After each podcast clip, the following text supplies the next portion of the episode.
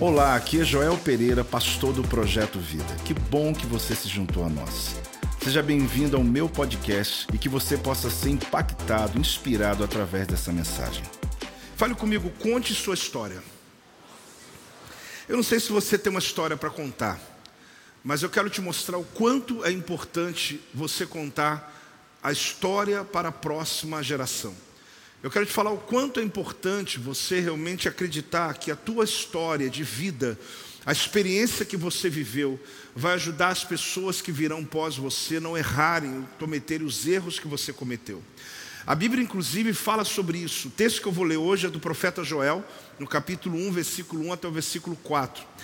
Ele vai falar claramente que um acontecimento que houve na época dele, no período da nação de Israel, aonde eles foram invadidos por uma miséria que é que é mostrado pelos gafanhotos, gafanhotos mesmo, migradores, migradores, cortadores, destruidores, que vieram contra toda a economia, toda a agricultura de Israel, e eles perdem simplesmente tudo.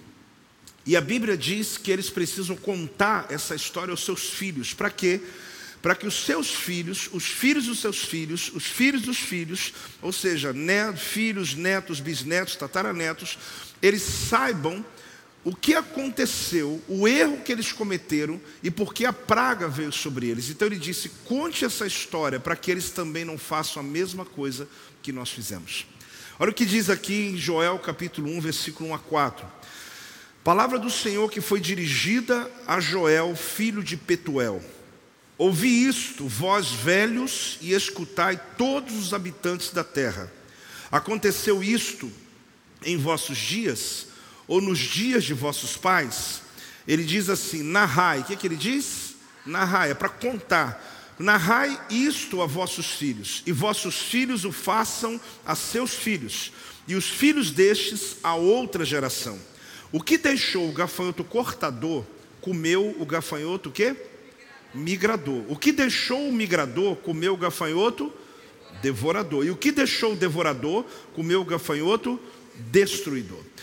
Olhe para mim, querido. Conte sua história. A Bíblia está dizendo aqui que eles precisam contar essa história. Inclusive, eu comecei a falar que nem falei com quem está em casa. Que Deus te abençoe também aí.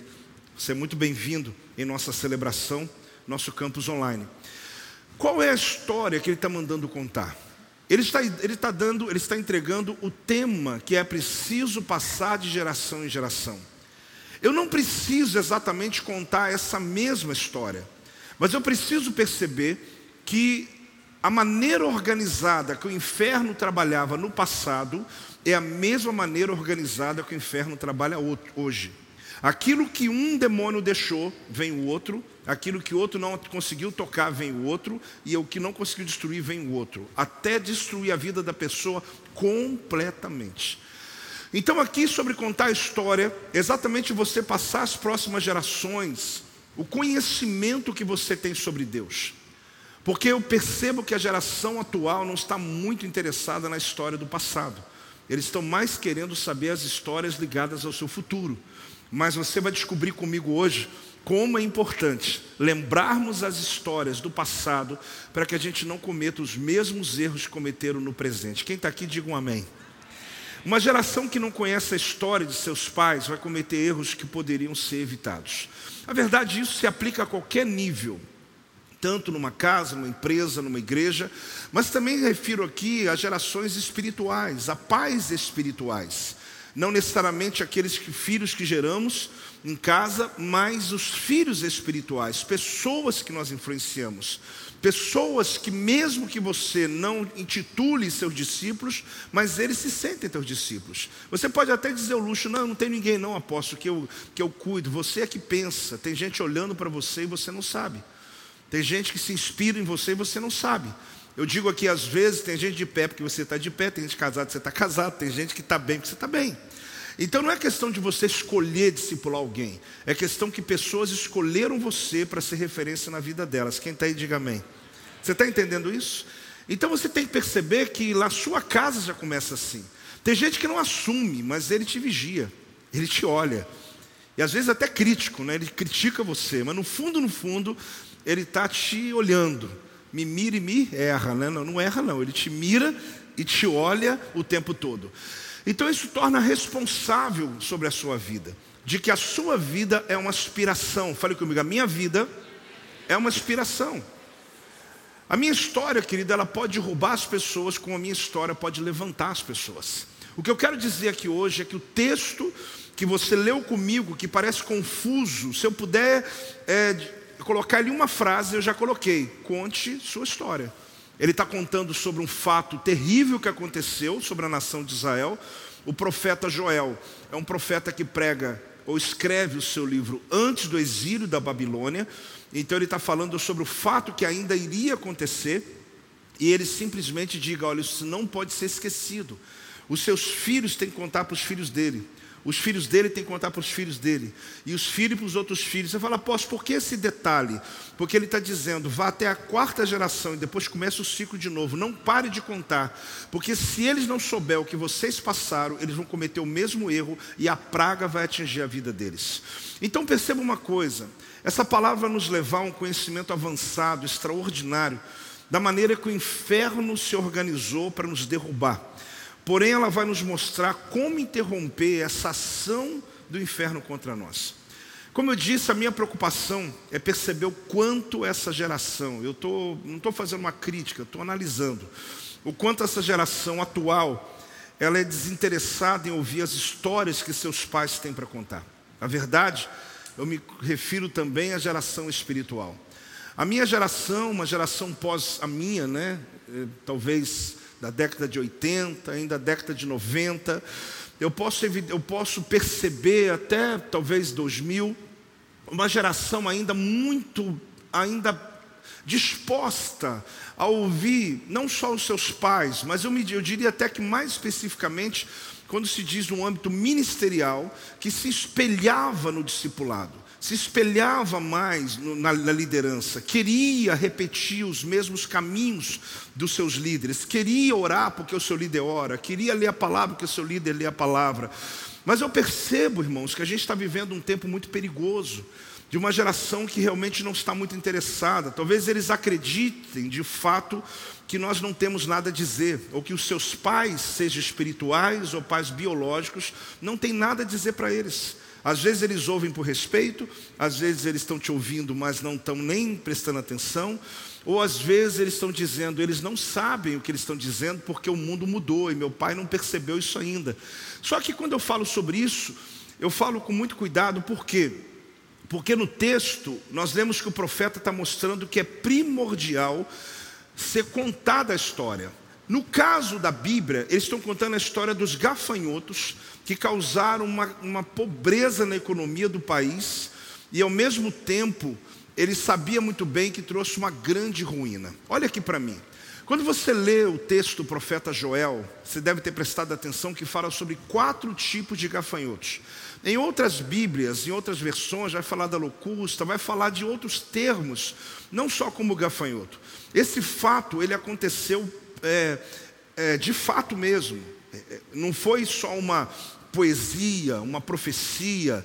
Naquele tempo vieram gafanhotos, vieram voando da direção do norte do mar, e eles acabaram com todo o plantio da nação de Israel. Só que o profeta Joel entendeu que não se tratava só de um fato natural, como a gente vê na televisão, se você colocar no YouTube, você vai ver, eles entram e acabam com a plantação inteira. Na África acontece, até hoje. Então, o que está falando aqui é sobre um fato real.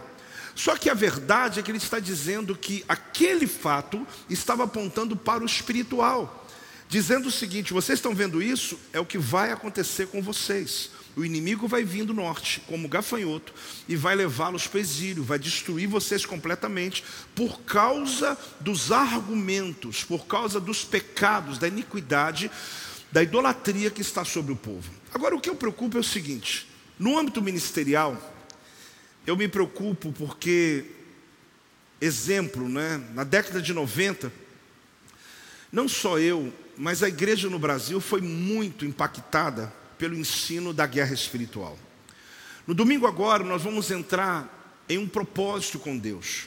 Não se trata apenas de não comer, se trata de 21 dias de uma vigilância tremenda. Eu não quero que você me ouça e diga assim, apóstolo, eu estou fora disso, eu estou novo na igreja, parece que esse negócio não é para mim. O senhor está falando tanto que parece uma coisa muito complexa. Não é complexo. Se trata de uma prática da igreja, o jejum e a oração, para que você tenha discernimento espiritual, para que você tenha visão aberta, mesmo que você não tenha essa experiência tão clara, mas que você possa ter uma potencialização do dom de Deus que está dentro de você. Esse jejum, querido, ele envolve batalha espiritual, guerra espiritual. Nós não falamos sobre esse tema tanto como se falava no passado, até porque a demanda da guerra espiritual, na década de 80, na década de 90, ela foi muito maior do que você vive hoje. Os cristãos que estão aqui comigo, que já são crentes há muitos anos, você sabe como eram os níveis de batalha que nós vivemos. E a pergunta é: será que a igreja perdeu o poder ou será que o inferno não tem mais a mesma ação como tem no passado? A verdade, querido, é que o inferno continua se organizando. A verdade é que existe uma resistência no mundo invisível, que às vezes você diz, não existe porque eu não estou vendo. Mas tem tanta coisa que você não vê e existe, então você pode acreditar, o mundo espiritual existe. Então o que acontece é que a batalha espiritual que foi feita no passado, ela nos fez andar, querido, em águas tranquilas. Mas isso não significa que nossos filhos vão continuar navegando em águas tranquilas. Por quê? Porque nós estamos esquecendo que para vencer a batalha aqui, primeiro nós vencemos no mundo espiritual. Quem está aí comigo até aqui, diga amém. Então, por que nós despertamos a igreja de tempo em tempo? Claro que o ano inteiro, mas um período onde nós mergulhamos nesse entendimento, onde nós damos lugar, né, como os pentecostais falam, né, dê lugar aí, né, damos lugar, abrimos um pouco nossa sensibilidade, lemos livros, buscamos fazer uma entrega maior, para que a gente possa restaurar no meio da igreja um princípio, uma doutrina que ela permeia a igreja o ano inteiro. Não é porque os apóstolos não falam do assunto que não existe guerra espiritual aqui. Não é porque nós não pregamos do assunto que as ações que nós fazemos nós esquecemos dessa área. Mas você, querido, seja novo, seja velho aqui, você vai ter uma grande oportunidade de viver uma experiência em um nível espiritual que talvez você já viveu, ou talvez você nunca viveu igual na história da sua vida ministerial. Deus quer realmente lhe dar vitória sobre algumas áreas. Mas você vai perceber, querido, que para que elas aconteçam, existem resistências que acontecem e nós vamos vencê-las no nome de Jesus. Se você crê, dá um amém aí, dá um glória a Deus aí, em nome de Jesus. Então eu quero chamar um pouco a tua atenção sobre períodos. Na década de 90, era uma época onde se evocava o poder sobrenatural era fantástico, né? A descoberta, porque a igreja no Brasil, eu não vou falar de mundo ainda, mas no Brasil, ela não tinha vivido essa experiência ainda. Eu fui criado numa igreja evangélica, eu fui criado num ambiente evangélico. Mesmo as igrejas pentecostais, elas até conheciam sobre libertação, mas não conheciam sobre autoridade espiritual. Deus começou a levantar pessoas no mundo, eu vou citar nomes aqui hoje, inclusive, só por uma questão de referência que Deus usou poderosamente para virar uma chave no mundo inteiro, inclusive no Brasil, aqui em tantos países, que a gente percebeu no futuro que aquilo de fato era um presente que Deus estava entregando à igreja. Então, nessa década, nesse tempo, era muito comum né, o jejum, a oração, a guerra espiritual, principalmente a busca pela autoridade espiritual. É interessante que essa frase que eu vou colocar aí, ela é extremamente intencional. Não se buscava ser um influenciador digital. Minha geração buscava ser um influenciador espiritual. Então, essa é a minha geração. É, após você estar tá criticando, estou, ué. Você não percebeu? Eu estou. Mas acordando a gente, né? Porque a minha geração, ela tinha. Quando você fala, após sua geração quando? Década de 80, 90, até 2000, a gente percebe essa nuance muito forte. Passou um tempo que os movimentos no Brasil, as influências no Brasil, elas começaram a arrefecer essa busca pelo sobrenatural. Mas preste atenção, quando eu falo de sobrenatural, não é curiosos, não estou falando de curiosidade, estou falando de pessoas do jejum, da oração, da busca, que realmente compreende que nada acontece aqui sem a gente ganhar essa batalha no mundo espiritual. Existem vários exemplos que, se alguns deles vier à minha mente, eu vou dar a você no meio da minha palavra. Mas eu quero ser um bem entendido aqui hoje. Fala o teu irmão assim, conte a tua história. Tá, eu estou contando a minha, pode ser? Amém? Eu estou usando exatamente o que o texto está me mandando. Joel, o profeta, e Joel aqui, o apóstolo. então hoje nós estamos em casa, né? O profeta disse, narrai. O que, que ele disse? Então ele disse, conta, fala, inclusive até as tragédias. Porque quando você conta, você está ajudando as pessoas. Você está despertando as pessoas. Porque você pode acreditar, querido, existem caminhos melhores do que o caminho que você segue pela sua própria mente. Quando você aprende com as pessoas que já passaram situações no passado. Existem caminhos que, se você se meter a um discipulado, a um entendimento, você pode diminuir os teus é, esforços, diminuir a sua dor e chegar no mesmo lugar que você chegaria, talvez com tanto esforço, com tanta dor. Então aqui eu digo para você o seguinte: a minha geração não se buscava isso, mas eu não estou só criticando, até porque também na minha geração não tinha os influenciadores digitais. Mas eu fico olhando essa realidade hoje e percebo que realmente a nossa busca era ser influenciador espiritual. A gente realmente queria notar o quanto nós tínhamos autoridade no mundo espiritual. Então não estávamos preocupados com quanto seríamos conhecidos pelas pessoas. E eu digo hoje que essa, essa, essa porta que se abre hoje tem sido um desafio, não só para a juventude. Quando eu falo juventude, eu posso também falar em faixas etárias mais velhas do que jovens, mas que são novos convertidos. Então o que, que isso quer dizer? Não tem a ver com a idade, tem a ver com o tempo que você recebeu Jesus. Então essa nova geração que vem hoje, ela vem com um turbilhão de informações, e é onde às vezes os valores eles se perderam. As pessoas estão mais preocupadas em serem conhecidas no mundo natural do que ter autoridade no mundo espiritual. Mas é uma maneira, uma modelagem, parece que isso é importante, isso é relevante. Alguém olha o tanto de seguidor de alguém e fala, uau, pessoa abençoada. Olha que interessante isso, né? como se isso determinasse um nível de autoridade para essa pessoa. Então o que, é que eu quero te mostrar? Que a minha geração ela vivia de outro nível, por quê?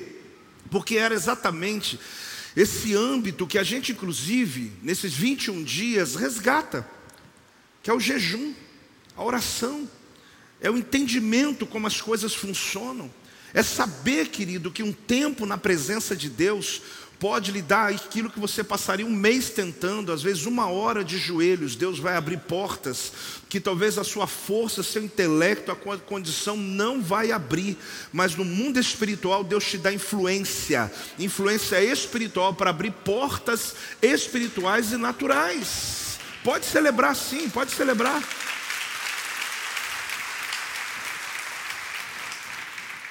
Então a gente estava realmente preocupado com essa questão espiritual. O quanto nós éramos conhecidos pelos anjos e demônios, e por isso o jejum, a leitura da palavra, a oração, inclusive a leitura na primeira pessoa. Você sabe o que é ler a Bíblia na primeira pessoa? Isso a gente aprendeu também na minha geração. É você ler o Salmo 91 dizendo: Eu que habito no esconderijo do Altíssimo ao invés de você ler aquele que habita no esconderijo do Altíssimo e descanso à sombra do Onipotente, é você ler Isaías dizendo: Mas ele foi transpassado pelas minhas, não nossas, pelas minhas transgressões, moído pelas minhas iniquidades. O castigo que lhe traz a paz estava sobre ele, e pelas suas pisaduras eu fui sarado. Então, na minha geração, nós aprendemos a ler a Bíblia na primeira pessoa do singular, é você trazer para si é você pegar um texto bíblico que está falando de nós, de vós, e você dizer, não, eu estou lendo como se eu estou ali dentro do texto. Quem está comigo até aqui, diga amém. Eu estou exatamente contando a minha história. E a minha oração hoje é que você também conte a sua história. E que você ajude as pessoas a serem despertadas numa geração que está confusa. Por mais que eles tentam achar que você está arcaico, não tem nada a ver esse assunto aqui hoje. É um assunto, querido, bíblico, de que realmente existe um receio hoje no ar. Por mais que pareça estranho, mas as nossas conversas eram diferentes. Quanto tempo você conseguiu jejuar? Era assim nosso papo. Aí você fala, posso, isso envolve um pouco de soberba. Não sei, acho que não. É porque nosso meio era um pouco disso, né? Então, nosso tempo era o seguinte: sabe o que era a nossa conversa? Era o seguinte: olha, você já conseguiu atingir uma hora de oração por dia? Olha, eu já estou orando todo dia uma hora e meia. Uau! Como você está conseguindo? Ah, eu faço uma hora de manhã e à noite dormir, eu oro meia hora. Então essa era a nossa conversa. Era quanto tempo de oração diária que a gente tinha. Quanto tempo você passa lendo a Bíblia? Aí alguém dizia assim: Eu sei que isso que eu vou te falar pode ser estranho. Você fala, posso, mas não gerava competição? Não, não era isso. É porque era nosso assunto, era nosso desafio, era nossa influência. Alguém vinha para a igreja e dizia: Irmão, começa pelo menos a orar meia hora por dia. Novo convertido. E ele aprendia desde o início a orar. Hoje tem gente que fala: Posso, não doro nem dois minutos, já estou dormindo. Eu leio três textos bíblicos, não estou entendendo nada, já vou, ler Big, vou assistir Big Brother. Tinha que falar, né? Então o que acontece? A gente passa, querido, por um momento muito delicado, porque nós estamos colocando em xeque nossos filhos. Meu discurso pode parecer um pouco estranho, posso, mas eu tenho um problema, minhas lutas, tal, você está vindo com um discurso meio ideológico. Não, não, não. Vamos comigo até o fim. Você vai perceber que a gente está colocando a próxima geração a perder. Porque essa geração não sabe que a paz que a gente está tendo por um período é porque alguém pagou um preço lá atrás. Muita gente não sabe disso. Não foi só o apóstolo Joel, não, milhares de pessoas. E algumas dezenas de líderes de influência espiritual, não digital, mas de influência espiritual, que foram fundamentais para que uma igreja, numa quarta-feira, tivesse tanta gente.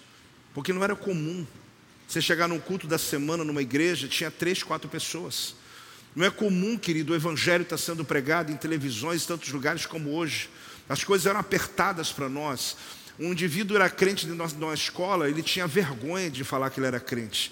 As coisas mudaram porque uma geração lá atrás pagou um preço muito alto. Era difícil você ver um crente que era rico e quando ficava rico se desviava. Hoje tem milionários e pessoas são salvas, amam Jesus, pode acreditar, santas, buscam o Senhor, verdade são fiéis aos seus dízimos, por quê? Porque uma geração atrás pagou um preço muito alto, orando pelos governantes, orando para que os jovens da época se tornassem médicos, se tornassem pessoas, não só médicos, profissões, né? engenheiros, advogados, empresários, mas que eles fossem bem-sucedidos e apaixonados por Jesus. Alguém pagou um preço pela gente. E eu peguei um rebarba disso, a minha geração é parte disso de intercessores, de intercessores do monte, de intercessores da sala de oração, de pessoas de três horas de oração antes do culto começar. A guerra espiritual era tão travada, porque o culto começava todo travado. Irmão, você acha que esse momento aqui, no primeiro minuto já arrepia o teu corpo inteiro? Você acha que foi o quê? Alguém lá atrás quebrou o céu de bronze dessa cidade, quebrou o céu de bronze desse país, pagou um preço de muito jejum, de muita oração. Só que a minha pergunta e os nossos filhos? A minha pergunta é o que espera para eles? O que está vindo para eles? Se nós não entendermos o que o profeta Joel está dizendo, apóstolo, porque esse tema, eu já lhe disse, por 21 dias é o nosso tema. Nós vamos orar, nós vamos falar sobre isso, vamos crescer nisso, vamos ampliar nossa visão sobre isso e preparar a igreja para o futuro. Então perceba uma coisa, é interessante que a minha geração a gente se expunha em ambientes de libertação para saber o nível da autoridade que a gente tinha. Eu me lembro de muitas cenas, já contei para vocês aqui. Eu saía do culto, às vezes ela não atendia ainda, e às vezes o culto era de tanto poder, apóstolo, mas o pessoa não fica endemoniado hoje porque não tem poder de Deus. Não é isso, é porque o nível de guerra que a gente travou, querido, verdadeiramente pesado. Tem pessoas que na entrada já são libertas, você não entende isso, na adoração já são libertas. Só que havia ainda na guerra espiritual da época, um nível de brechas que Satanás utilizava, que nós tivemos que amansar, ou seja, batalhar pesado. Então, quando orava, era comum às vezes aqui no projeto Vida, pessoas ficarem endemoniadas. Desculpe falar do tema, teve até um dia que alguém veio no culto e falou: Poxa, apóstolo, a palavra estava tão boa até que o senhor começou a falar de demônio. Né? Aí eu falei, irmão, não é que eu falo de demônio, é porque eu tenho que ensinar tudo. Né? E às vezes o meu tema eu preciso falar, inclusive esses dias talvez eu fale. Tudo bem com vocês? Amém? Então o que, que acontece? Às vezes era comum ficarem pessoas endemoniadas, faixas etárias diferentes, social diferente, não escolhia pessoas de histórico diferente que entravam aqui dentro. E eu me lembro, não foi uma vez ou outra, que eu saía, às vezes eu estava indo embora, entrando no meu carro, eu vi alguém no estacionamento expulsando demônio, né? E era comum, né? Às vezes eu falava assim, irmão, e aí, está tudo bem? Quer uma ajuda? Posso? Esse é meu, não mexe. Não mexe. Eu falei, tá bom, é, desculpa aí, né? Porque as pessoas não estavam brincando com a pessoa endemoniada, mas ele também estava vendo o nível de autoridade que ele tinha, ele queria saber. Ele queria saber se o jejum que ele fez, o tempo de oração, o tempo de busca, ele manda o demônio ficar de joelho e mão para trás, expulsa aquele Exu caveira, expulsa, e ele sabia que tinha autoridade. Então essa é a minha geração, quero apresentar a vocês, uma geração que realmente viveu um período muito forte, e que hoje eu posso subir no púlpito e às vezes eu prego por meses sem um demoniado me atrapalhar. Após você tem saudade nenhuma. Eu não sei porque tem gente que acha que isso é poder de Deus nenhuma. Irmãos, estou falando de dias, a apóstola está aqui, minha amada esposa, há 33 anos juntos, casados, né, juntos até um pouco mais, né, ficamos noivos e tal, mas casados juntos, 33. Quantas vezes no galpão a gente começava o culto, às vezes só tinha 30 pessoas e 3, 4 endemoniados. Quantas vezes estava lá de dia, um de cada lado, e ele se. Não, eu não posso me empolgar aqui, deixa eu entrar no tema. Mas deixa eu dar um dado para você. Assim você se lembra disso. Eu estou pregando aqui, você já ouviu pessoas orar em línguas e ter interpretação. Agora você sabe o que é um endemoniado falar com outro em uma ponta? E eles começaram a falar uma língua do inferno. E você está pregando, os dois conversando livremente. Você fala, não tinha poder naquela época? Não, pastor, tinha. Mas a guerra era pesada, gente. Era muito jejum, muita oração. E eu não tinha também os obreiros que tem hoje. Eu estava formando ainda, estava então a gente, quantas vezes eu era incomodado no púlpito aqui, eu estou pregando e aí vinha, não tinha quem cuidasse. Muitas vezes do próprio altar eu expulsava aquele demônio, ou eu parava tudo e dizia, de joelho e mão para trás, vem para frente, aí tinha que parar o culto inteiro para fazer a libertação. Mas por quê? Porque era um mundo espiritual ainda muito aberto. Numa cidade como a nossa, os centros de Umbanda, tudo, as macumbas que tinha aqui na Sabeira Rio, eh, quem é da minha época sabe o que eu estou falando, aqui era lotado de coisas acesas, velas. Então você imagina como isso tudo era amarrado no mundo espiritual. O crente ia vir para a igreja e não conseguia chegar. Famílias inteiras, como a gente viu dentro de garrafas, colocadas de boca para baixo. A gente furava a terra, puxava a, a, a garrafa, estava nome de cinco pessoas de uma família.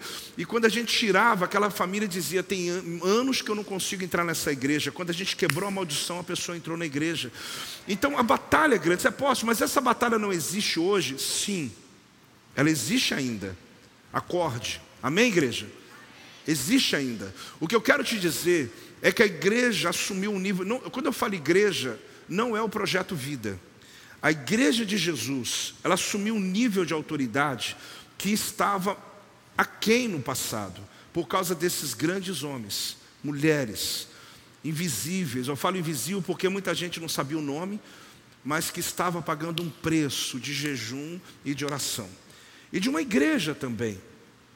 Aí você diz, apóstolo, eu me sinto tão pequeno então. Não, não se sinta pequeno. Você é um valente de Deus. Você é uma guerreira de Deus. E quando você começar a jejuar, você vai perceber o poder que há quando nós oramos por uma causa em comunidade quando nós oramos e levamos a sério essa questão. Ah, apóstolo, eu não gosto não porque tem retaliação. Retaliação nenhuma pode paralisar um servo, uma serva de Deus. Deus é o teu escudo, Deus é a tua proteção e nada ultrapassa o sangue do Cordeiro que está sobre a tua vida. Pode celebrar por isso de novo. Dá um glória a Deus em nome de Jesus. Então, quando uma pessoa ficava endemoniada, era hora de saber se a nossa patente estava no céu ainda. Era hora de saber se aquilo que a gente viveu no passado, lembra, pastora Adriana? Coisa era séria, né? Pastor Elson e os pastores, pastora Lídia, pastores daqui comigo daquela época, era para perceber como que a nossa patente estava. Então eu te confesso que às vezes eu pedia para uma ovelha assim, um obreiro que estava expulsando demônio, eu falava, me deixa eu hoje eu preciso dar uma lembrada aqui, deixa eu ver como que tá, porque vai, né? Vocês ouviram aquela história no livro de Atos, que os filhos de sacerdotes foram expulsar demônio de um endemoniado? O endemoniado deu uma coça, eram quantos? Acho que eram seis, sete, sei lá. Deu uma coça em todos eles. Aí o demoniado falou assim: Eu conheço Jesus e eu conheço Paulo, e quem é vocês? Então, para não passar essas vergonhas, de vez em quando a gente tinha que testar. E testar também o discernimento, porque às vezes não tem nada a ver. Meu assunto não é sobre endemoniado, meu assunto é sobre autoridade espiritual, diga amém. Mas eu vou passar por essas nuances. Discernir o mundo espiritual não é nada simples. Quando você está num ambiente como esse, às vezes uma pessoa tão piedosa, que inclusive circula no meio da igreja contando uma história triste, Você pode achar que é uma pessoa humilde, você pode às vezes achar que é uma pessoa que está passando de fato um momento difícil, mas algumas vezes é uma pessoa endemoniada, que está contando uma mentira, que está enganando um monte de crente e ainda, inclusive, colocando eles contra a igreja. Então, pessoas que inventaram câncer, pessoas que inventaram histórias, são dezenas. Definir uma pombagira dançando no meio da igreja, você pensa que é fácil? Não é. Porque o povo começava a adorar o Senhor e de repente a gente via que alguns não tinham nada com o céu. Era o próprio inferno se movendo no meio da igreja, o povo dando glória a Deus do lado, dizendo que coisa linda. Então Deus quer te dar discernimento espiritual. Eu não estou evocando aqui, chamando a atenção para que essas coisas aconteçam. Eu estou dizendo a você que o mundo espiritual não parou. Não subestime o inferno. Por favor. Você tem autoridade, não tenha medo, mas não subestime. Porque a Bíblia diz que eles são organizados. Aquilo que um não conseguiu, ele mandou outro. Aquilo que um não conseguiu, ele mandou outro. E não conseguiu, mandou outro. Até destruir completamente. Então, aquela trama ali dos gafanhotos, do Joel, do profeta Joel, é um verdadeiro ensino de como a, a, a, consolidação acontece no mundo espiritual, principalmente no mundo do inferno, do, do império das trevas. Então, a questão é o seguinte: o que nos resta? Contar a nossa história. Esse tema de hoje é esse. Esse tema de hoje é importante. O ponto de partida, querido, para esse ano ou um deles, é contar a sua história para os seus filhos. Contar a sua história para os seus filhos espirituais. Contar a sua história para as pessoas que estão à sua volta. Mostra para eles as suas. Ah, posso, mas eu não tive a mesma experiência que você. Não importa. A sua é o suficiente já para ajudar muitas pessoas a saírem do caos que elas estão vivendo na vida delas. Então preste atenção. A próxima geração, como eu disse, ela foi influenciada por alguns guerreiros. Eu fiz a questão de, de escrever nomes aqui. Nós tivemos pessoas como Morris Cerulo, Omar Cabreira, um argentino que eu fui argentino, eu me lembro quando esse homem era usado por Deus. A presença de Deus vinha, mas não era só isso. As conquistas espirituais. Ele foi preso uma época por conta da influência que ele teve no, no país, na Argentina. Mas esse homem é, não tinha nenhuma mácula a vida dele, era por causa da perseguição que havia na época contra a igreja de Jesus. Que homem tremendo, Kenneth Reagan, hoje eu estava atrás do livro dele lá em casa. Esse homem influenciou um batalhão de jovens. A minha geração foi influenciada por ele. É o homem que começou a ensinar a gente a ler a palavra e declarar a palavra.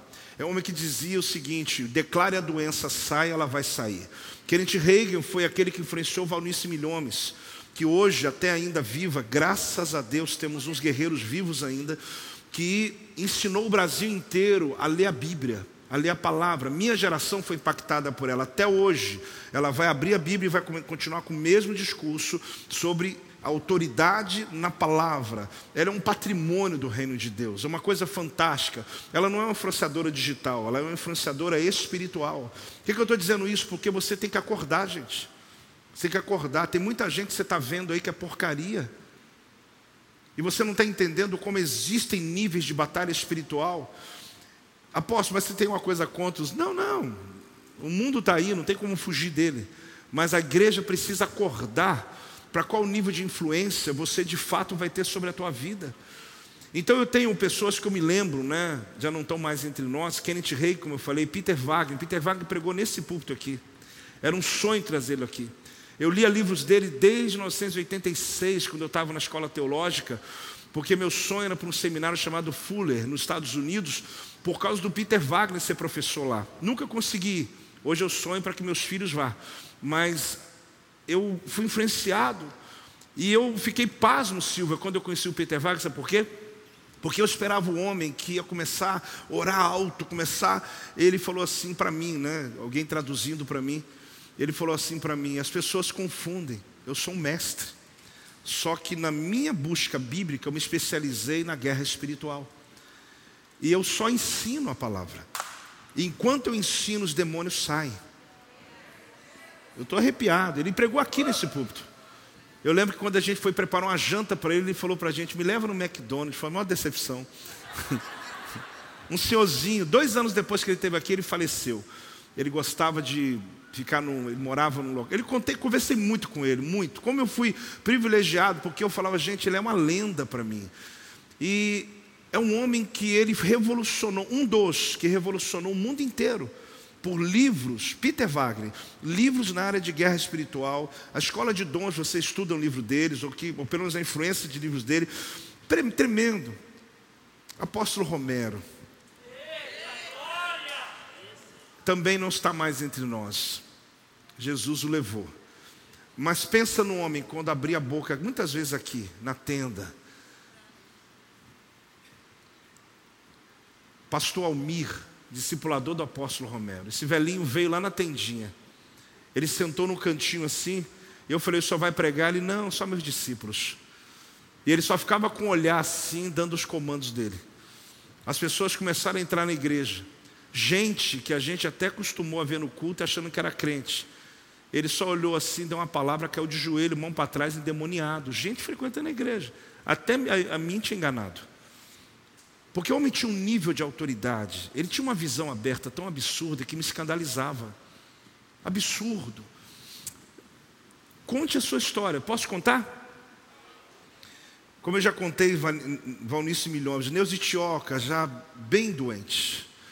Ela foi a primeira percussora no Brasil a escrever sobre mundo espiritual para nós brasileiros. Sobre os outros eram livros traduzidos. Ela não, uma brasileira escrevendo. Ela chega do doutorado dela também nos Estados Unidos chega no Brasil, começa a liberar. Gente, pensa numa coisa nova, pensa numa coisa que escola teológica não ensinava, que a gente não tinha livros, não tinha. Então eu me apaixonava porque eu via que fazia sentido, aquilo para mim era uma coisa tremenda. E hoje nós temos ainda algumas lendas vivas, como Valnice Milomes, como Ezenete, Francisco Nicolau, Pastor Rodrigo, líder da intercessão aqui. Amém? Amém? São pessoas, apóstolo, mas tem mais dezenas. Eu não vou me lembrar dos nomes. Pessoas, querido, que a vida delas é a intercessão. A vida delas é conhecer o mundo espiritual.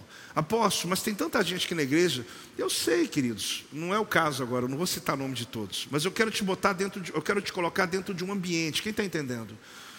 Só que hoje a geração presente não se espelha nessas pessoas. Porque não é popular. Porque não é uma coisa muito influenciadora. Não é uma coisa que dá muito seguidor. Não é uma coisa que leva você a pregar para multidões. Não é uma coisa tão extraordinária que dá uma que tem performance. Mas eu quero dizer uma coisa para você. Foram pessoas como alguns desses que já morreram, não estou idolatrando ninguém, já foram e estão com Jesus. Mas pessoas como eles, que hoje eu subo nesse púlpito aqui com esse céu aberto. Agora, eu volto a dizer, a próxima geração, meus filhos, meus netos, meus bisnetos, sabe o que Joel falou? Conta para eles. E eu estou aqui contando para vocês. Conta para eles, para que eles saibam, para que os gafanhotos não roubem a conquista. Porque a gente pode se acostumar com uma coisa, querido, e parecer que aquilo é natural. Existem situações que, seu pai, que seus pais conquistaram que você só percebeu quando se casou.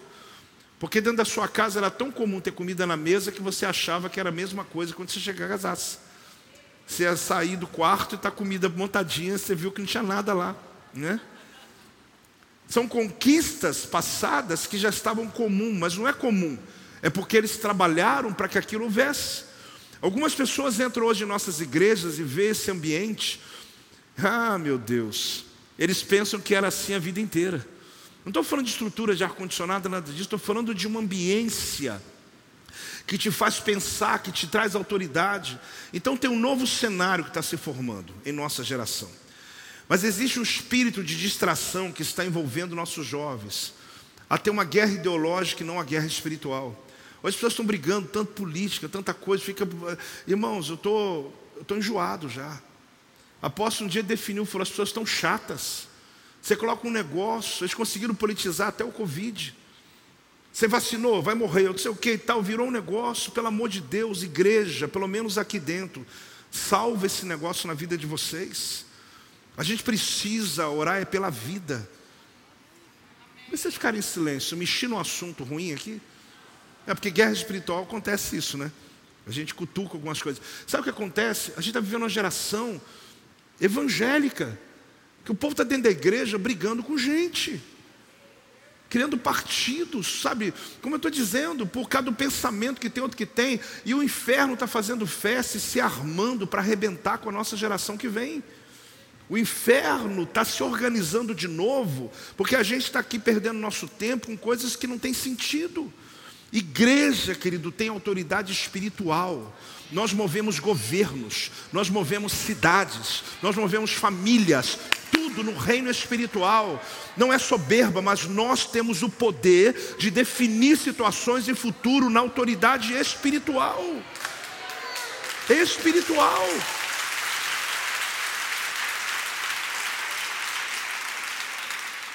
Por isso a gente jejua para ter discernimento, para limpar o odre. Jejum limpa o odre. Repita. Por que o odre? Porque a Bíblia usa o termo, né? Que você não coloca vinho novo em odres velhos. Se Deus tem coisas novas para mim e para você, o jejum te limpa. Porque ele limpa a tua mente, ele te põe no chão, no sentido de arrependimento, de, de, de quebrantamento, de humilhação diante de Deus, não há problema. Ele limpa você, para você receber algo novo do céu.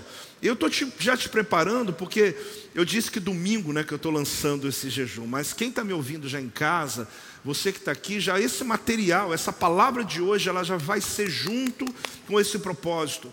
Então o inferno está se empenhando em produzir um ambiente de distração nessa geração hoje. Cuidado com as distrações que estão vindo, chamado curiosidades, e alguns assuntos que não têm nenhum sentido para a gente hoje e que as pessoas perdem o dia inteiro sem antes, como eu te disse, se eu puder resgatar uma coisa da minha geração, quanto tempo você ora por dia, querido? Ore uma hora, duas horas por dia. Quem ora não é enganado.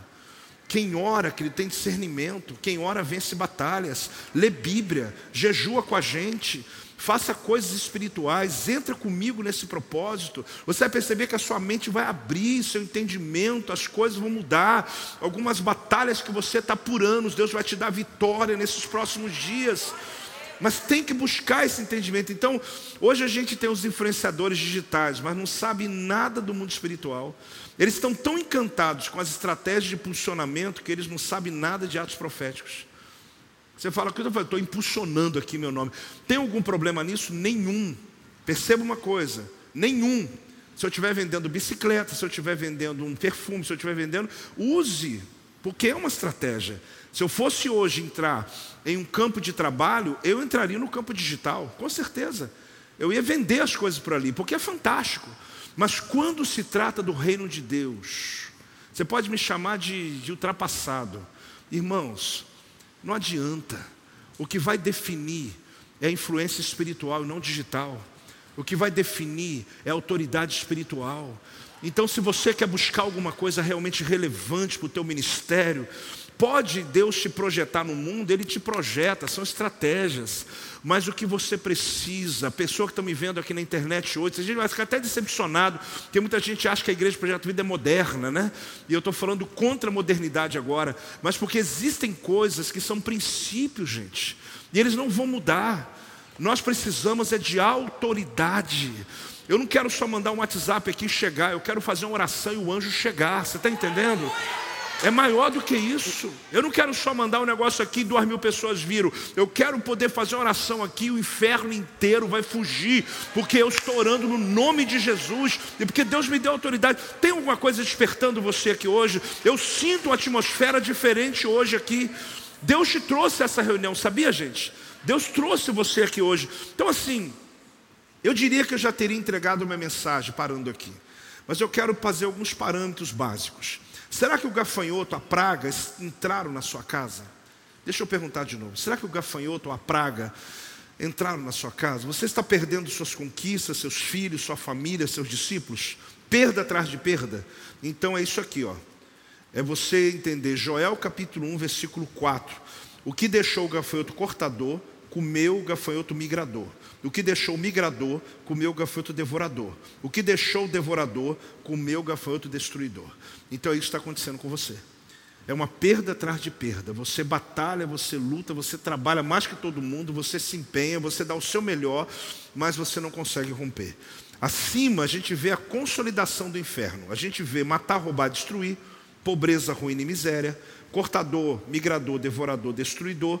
Então são processos, são o quê? O diabo ele trabalha em processos, querido. E às vezes você vê uma pessoa sendo destruída, comida, literalmente aos poucos. Ela vai sendo derrubada, a família vai destruturando, desfigurada. E ela tem tudo para virar essa chave na vida dela, mas às vezes o orgulho, a altivez não permite, a religiosidade que ela carrega não permite, o jejum quebra a gente, meu irmão. O jejum, ele derruba a gente. Eu falo no bom sentido. Ele te coloca no lugar certo e Deus no lugar dele. O jejum te tira da condição de murmurador, de questionador, de querer que Deus se explique para você e coloca você na, na, no lugar de servo, onde você diz: Senhor, faça a tua vontade sobre a minha vida, tome o controle da minha história. É uma coisa fantástica que Deus vai fazer. Quem está recebendo, gente, essa palavra? Não economiza, não, não economiza, não. Glória a Deus. Então a pergunta é o seguinte: cada um sabia o seu lugar. Fala comigo. Então o mundo espiritual é organizado. Você está vendo aqui? Tudo está no mundo espiritual organizado. O que um não conseguiu, vem outro. O que um não conseguiu, vem outro. O que um não conseguiu, vem outro. Até acabar com a vida da pessoa. Então o que a gente tem que entender que vem o profeta Jó e fala o seguinte: faça o mesmo, fala para o teu filho, para o teu neto, para o teu bisneto, manda ir passando, porque eles vão vir em comando, mas se você preparar a sua geração, eles não entram na sua casa. Por quê? Porque você preparou, ensinou seu filho o que é dizimar, porque às vezes você é um dizimista, mas ele não sabe. E ele começa, se casa, começa a vida dele, vem o que, que a Bíblia chama? Devorador, é um dos gafanhotos devorador vem e ele fala: Pai, não sei, eu queria ser igual o pai. Lá na casa não faltava nada, só que ele não sabe que não tem a ver com quanto você ganha, tem a ver com quanto você é fiel. Por que vocês ficaram em silêncio nesse tema? É sobre tudo, você está entendendo? Ensinar sobre tudo. Sobre oração, sobre jejum, sobre dizimar, sobre vida com Deus, o que você puder. Conte a sua história. Porque cada um aqui tem uma experiência com Deus. Agora, o que nós precisamos compreender é que o Senhor restitui tudo, a praga foi embora, e, e é o que eu quero ver, o que eu vejo nesse texto. Se você quiser, inclusive no jejum, vou te dar uma tarefa. Leia o livro do profeta Joel. Amém? Leia o livro inteiro. É um livro de quê? Quatro capítulos. Leia o livro de profeta Joel umas duas, três vezes, pelo menos uma vez na semana, três semanas, três vezes. Olha que coisa linda. Leia, rabisque embaixo. Mesmo que você não entenda uma palavra, você vai lá, você vai ver que livro tremendo sobre esse momento que a gente está vivendo. Então a Bíblia fala que cada um sabia o seu lugar. Então, o mundo espiritual, ele tem sincronismo, conexão, unidade, foco, persistência, propósito e organização. Após você estar elogiando o, o, o inferno, eu não estou elogiando, não, gente. Mas eu tenho que reconhecer que o mundo espiritual do inferno é assim. Eles têm sincronismo, conexão, unidade, foco, persistência, propósito e organização. Eles não desistem. Porque o diabo não é onipresente como Deus é. Ele não é onisciente como Deus é. Então ele precisa ter uma, uma métrica, um trabalho organizado para acabar com aquela casa, acabar com aquela igreja, acabar com aquela cidade, politicamente, seja em qual nível, miséria. O importante é que traga miséria. Então o que, que a gente como igreja precisa fazer? Orar. Fazer o que, igreja? Só que tem gente que fica brigando. Fica brigando, manda um WhatsApp, manda não sei o quê, fala com o irmão, bota a cara feia, irmão, vai orar, irmão.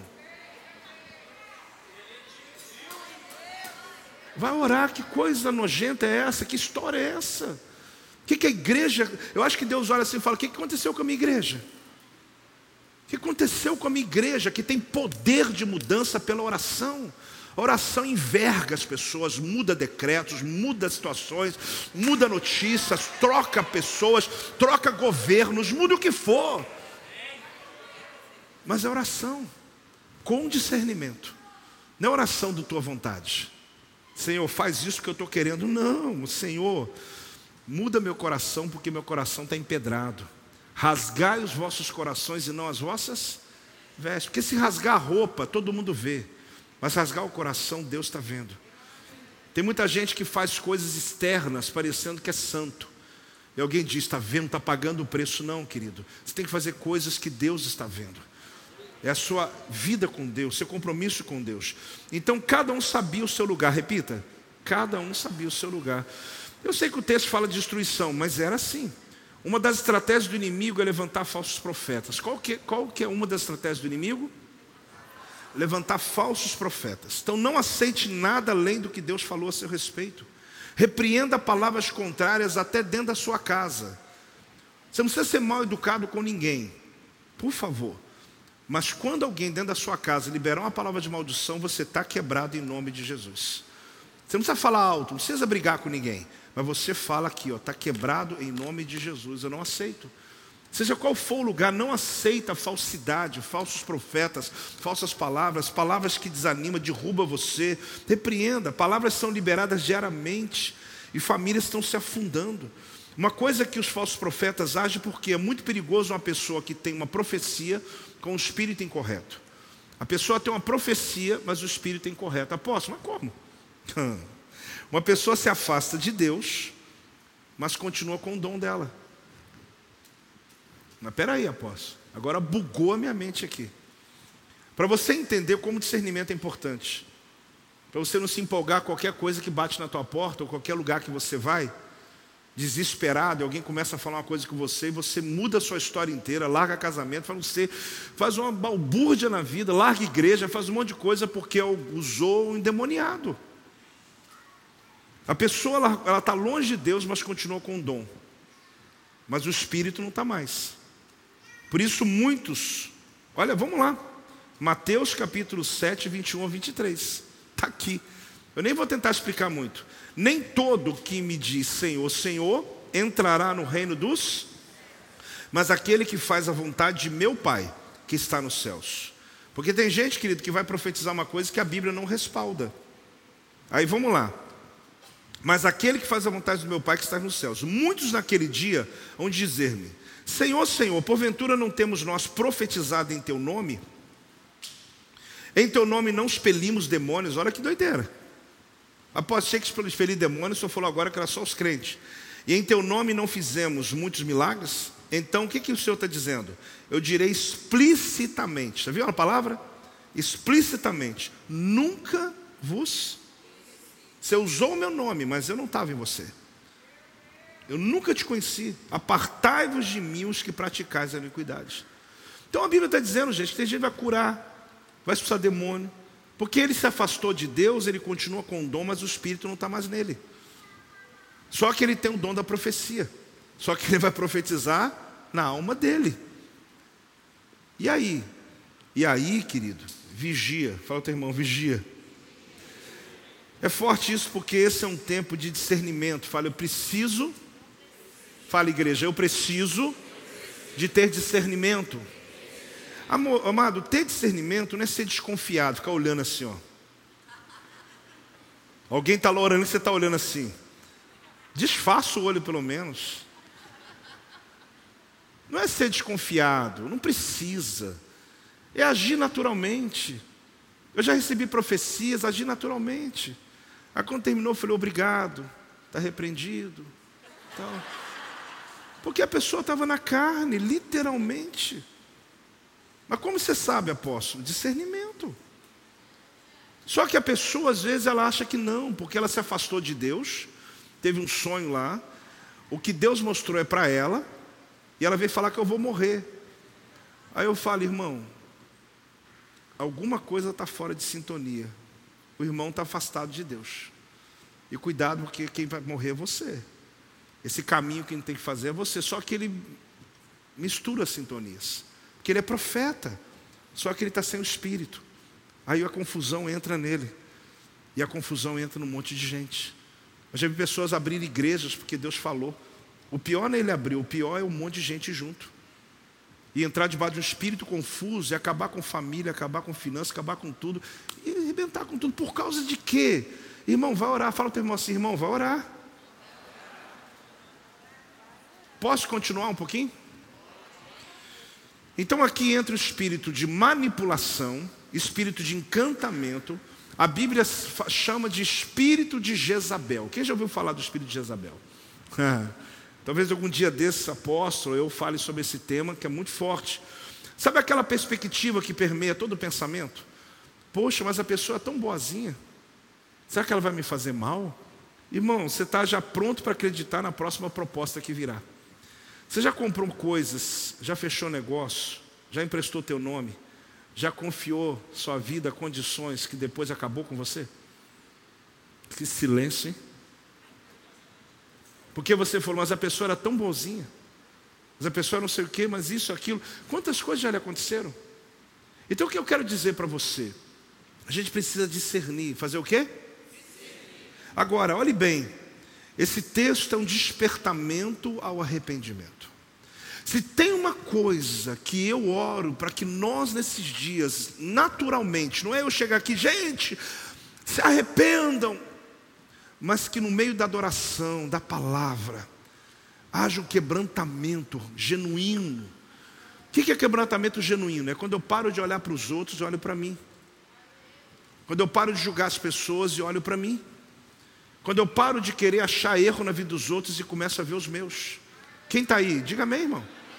Quebrantamento genuíno é isso. É quando eu olho para mim, eu estou discernindo, eu estou olhando para dentro de mim, estou dizendo, Deus, olha para a minha vida, vê se tem algo mal, transforma a minha vida nesses dias, me ajuda a ser melhor. Mas é aquele, aí o diabo vem assim, mas e o fulano, fulano? O fulano deixa, Senhor, ajuda ele também, mas eu quero eu, eu preciso crescer, eu preciso quebrar essas cadeias na minha vida em nome de Jesus.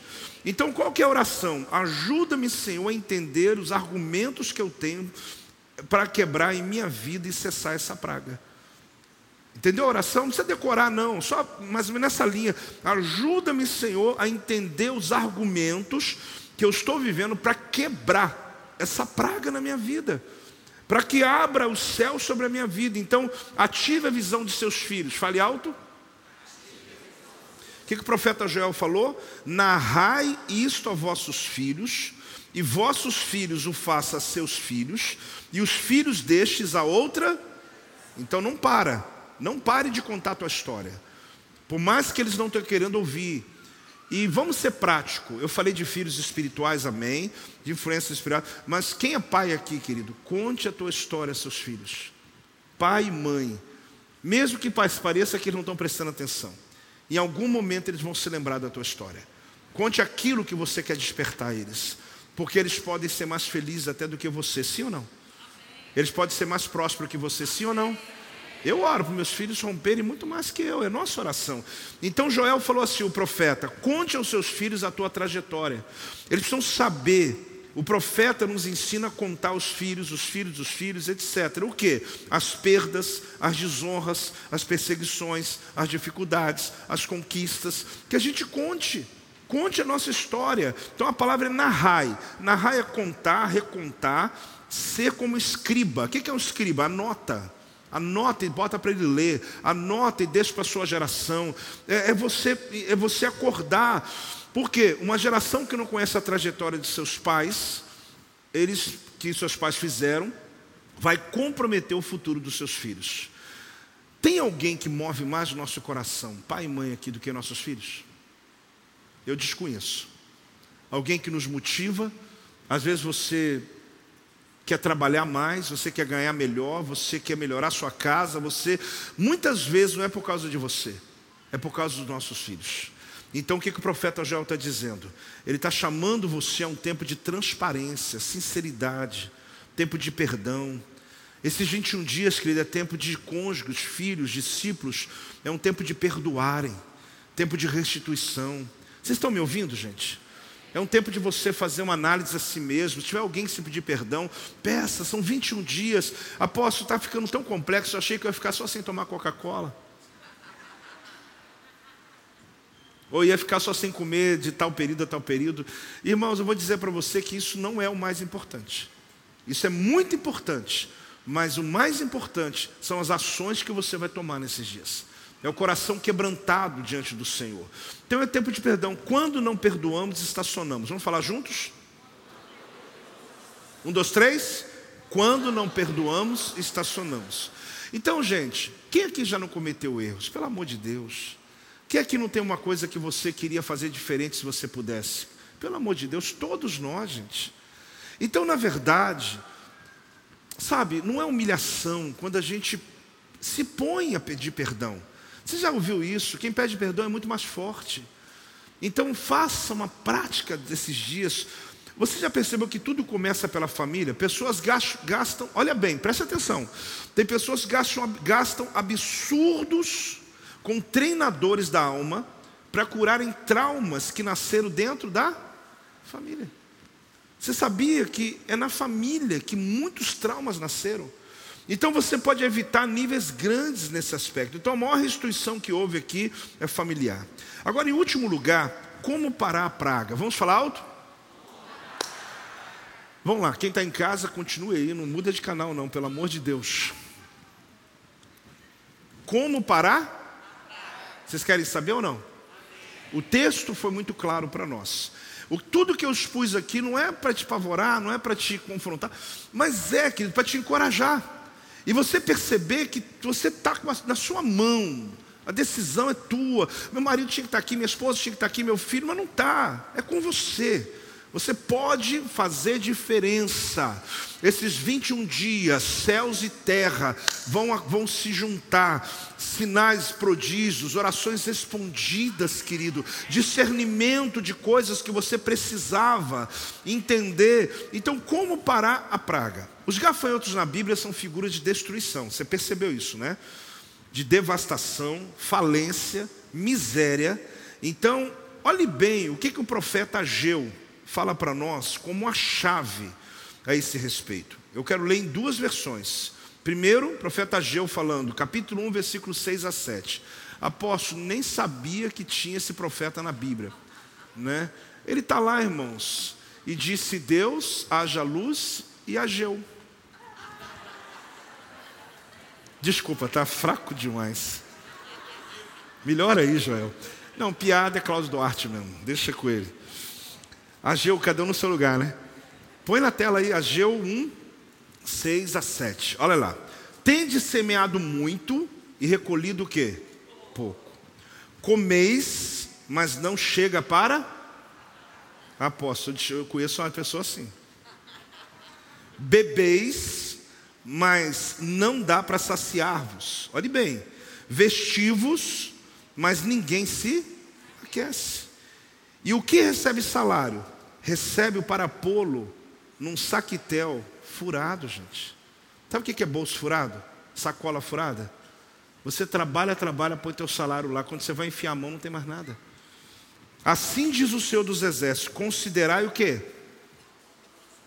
O que, que ele está falando? O que, que ele está fazendo? Igual o profeta Joel.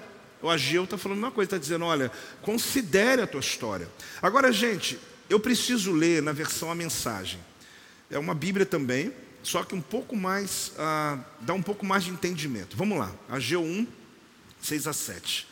Vocês gastaram um monte de dinheiro, é o mesmo texto, tá? Mas não tem muito o que mostrar. Triste, né? Gastei, gastei, gastei, não tem um móvel, não tem patrimônio, não tem as coisas. Já viu a situação assim ou não? Sim ou não, igreja? Vocês ficam enchendo o prato, mas ele nunca fica cheio. Vocês continuam bebendo, mas a sede não nunca passa. Vocês vestem camadas de roupas, mas não conseguem se esquentar. E as pessoas que trabalham para você, olha que detalhe, para vocês, o que elas estão ganhando com isso? Não muito. O que, que estão ganhando? Um balde furado e enferrujado.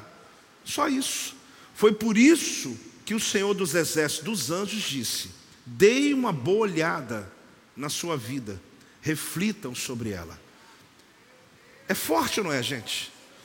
Eu acho que um texto desse, para mim, para você, para os pastores, a gente está aqui num ambiente, apesar de multidão, mas eu me sinto em casa, eu estou em casa. É uma coisa linda. Inclusive, essa mensagem gravada você pode mandar para algumas pessoas e você também ouvir de novo. Porque isso faz você pensar o seguinte: espera, isso tem a ver com a minha vida. Espera aí, olha o esforço que eu estou fazendo. Então, o que, que os gafanhotos na Bíblia representam? Exatamente isso. Então, a chave que Ageu diz: considere o passado, observe os seus atos, veja o motivo de ter o seu bolso furado. Perceba o que está acontecendo. Aí ele vai dar para nós. Já estou terminando. Subi ao monte, trazei madeira e edificai a casa, a casa. Dela me agradarei e serei glorificado, diz o Senhor. Ageu 1,8. Ele está dizendo o que aqui? Suba no monte, busca madeira e construa a minha casa. Aí você fala, apóstolo, é só isso, fazer uma igreja para Deus? Calma. Um argumento provocou a seca. Então Deus falou: vai lá no monte, pega madeira e levanta um altar para mim. Pronto. Aí vem aqui Ageu 1,9. Esperastes o muito, e eis que veio a ser pouco. E esse pouco, quando trouxestes para casa, eu com um assopro, o que aquele Deus falou que fez? Dissipei. Por quê? Por quê que Deus dissipou? Diz o Senhor dos Exércitos, por causa da minha casa, que permanece em ruínas, ao passo que cada um de vós corre por causa da sua própria. O que, que aconteceu com o povo de Israel? Preste atenção. Eles esqueceram da casa do Senhor e ficaram cuidando da sua própria vida. E Deus falou: Eu sopro tudo que você tem, porque você não prospera. Sabe o que, que eles fizeram? Eles pegaram a madeira, gente, olha que loucura. Pegaram o material de construção que era separado para construir a casa do Senhor, pegaram para construir sala para eles, construir quarto, que representa o dízimo. Eles pegaram o dízimo que é do Senhor e colocaram na construção deles. Aí Deus falou: Sabe o que acontece com vocês? Seu bolso é furado. Você compra roupa, não está satisfeito. Você compra comida, não se satisfaz. Você viaja, você faz tudo, mas você está sempre querendo mais. Porque você não se sacia. Porque tudo que você faz eu assopro por causa da minha casa. Você está entendendo ou não? Eu não estou oprimindo ninguém, a minha intenção não é essa. A minha intenção é interpretar o texto para você. Agora, o que é cuidar da casa do Senhor? Cada um de vós corre por causa da sua própria casa. É o que ele diz. Essa frase aqui é muito forte, gente. Vamos ler juntos? Cada um de vós corre por causa de sua própria casa. Ele diz: Vocês estão pegando madeira para sua casa, vocês compram coisa para minha casa, e a minha casa, diz o Senhor, está em ruínas. As pessoas se esqueceram. Aí você diz assim: Ah, apóstolo, graças a Deus aqui está tudo construído. Você não está entendendo, querido. Preste atenção. Talvez o seu argumento é o seguinte: eu não tenho tempo para ser um voluntário, eu não tenho tempo para poder cuidar de uma célula, eu não tenho tempo para poder contribuir nessa igreja, eu não tenho tempo para poder fazer a obra de Deus. É o que Deus está dizendo. Cuidar da casa do Senhor não é só comprar madeira, cimento, construir paredes, mas é servir a casa do Senhor. É você descobrir, querido, que por mais que você tenha seus desafios pessoais, aprenda a servir a Deus com os seus dons, com a sua capacidade, com a sua vida e também com o seu dinheiro. Servir ao Senhor. Porque Deus está dizendo, por causa da minha casa você está sofrendo, mas se você colocar a sua vida no meu propósito, eu vou colocar a minha no seu propósito. Assim diz o Senhor. Por isso, essa é uma noite, querido, que Deus te liberta. Dá uma salva de palmas ao Senhor, que Deus te abençoa, que Deus traz entendimento. Que Deus traz discernimento. Se ponha de pé nesse momento, querido. O que nós entendemos aqui hoje? O que o Espírito Santo está dizendo à igreja, querido? O que nós estamos agora experimentando a partir desse texto? Pode ser que a minha maneira de falar foi meio como mais um mestre, né? Eu não me preocupei muito com aumentar minha voz, mas eu queria que você entendesse o quanto a minha intenção de falar devagar foi para que você não perdesse, para que você entendesse que tem um jeito de mudar a história da sua vida que o profeta Joel, o profeta Geu, ele nos dá aqui bases parecidas, está dizendo, narrai, conta para os teus filhos. Por que o gafanhoto cortador, destruidor, migrador, por que, que eles vieram um atrás do outro e acabou com a sua vida?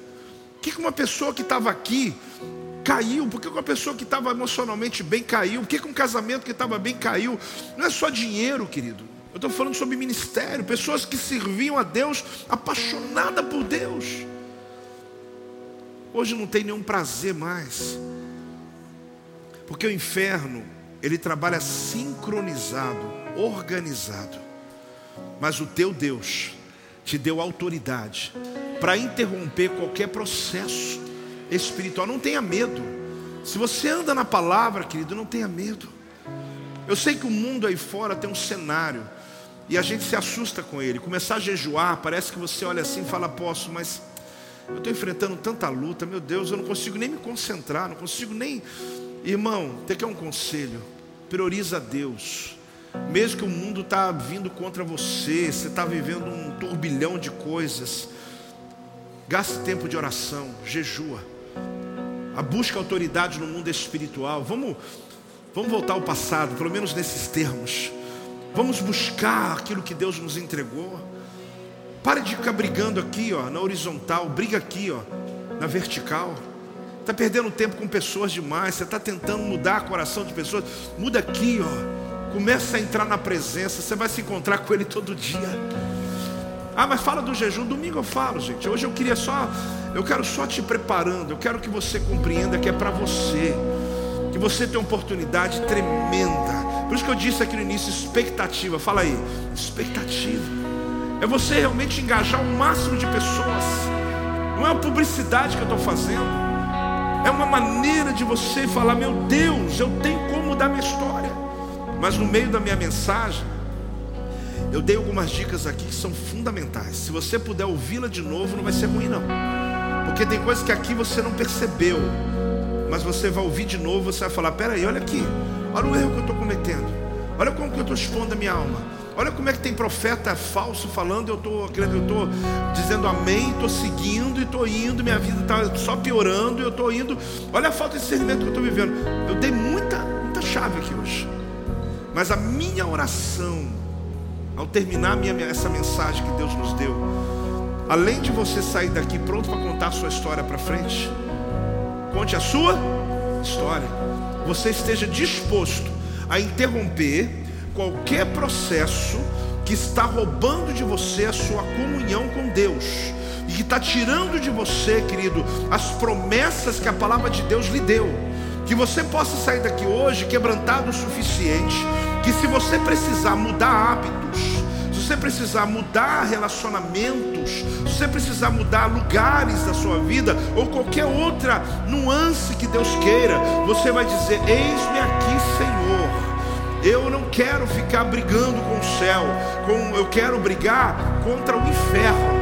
Eu quero é quebrantar-me, se preciso mudar, eu mudo, para que eu possa ter uma vida vitoriosa, para que eu possa ter os céus abertos. Agora lembre-se, a gente navega em águas tranquilas hoje, porque alguém no passado pagou um preço. Pague o preço pelas próximas gerações que virão. Não desista, não pare, não negocie, querido, não arrefeça.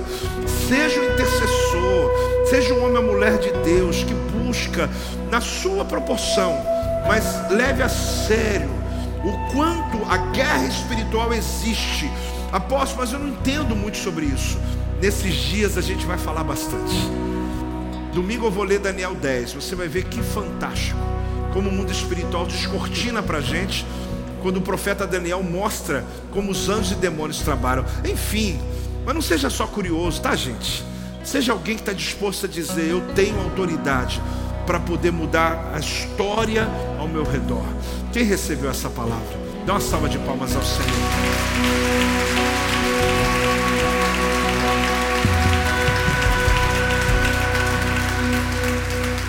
Vamos orar? Levante suas mãos assim. Pai, em nome de Jesus, eu te agradeço, porque hoje o Senhor está nos dando uma oportunidade tão tremenda.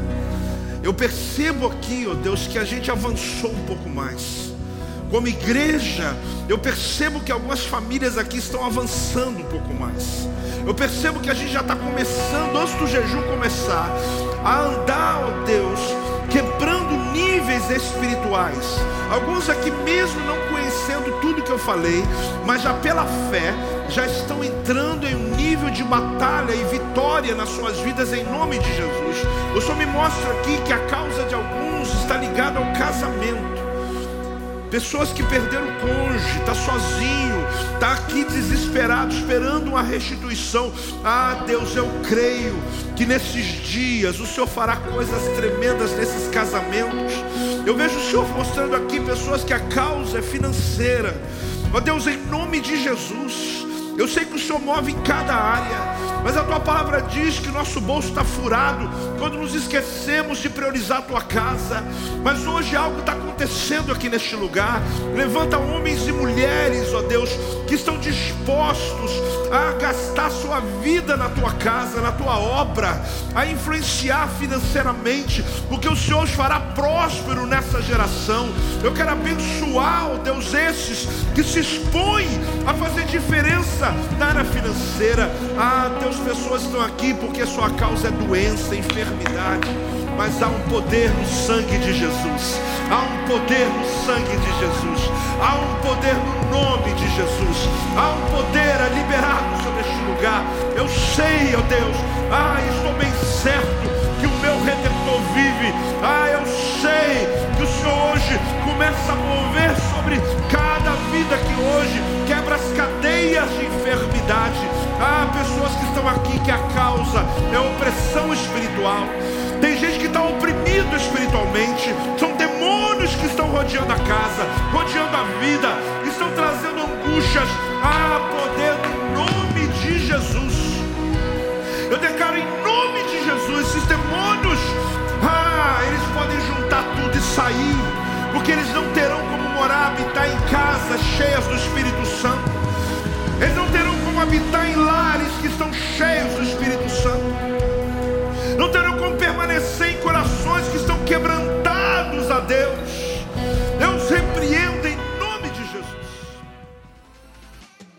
Este é o meu podcast. Você pode acompanhar meus conteúdos diários no Telegram e as mensagens completas no meu canal do YouTube. Não se esqueça de me seguir no Instagram. Compartilhe essa mensagem com outras pessoas e lembre-se: quem se adianta, governa.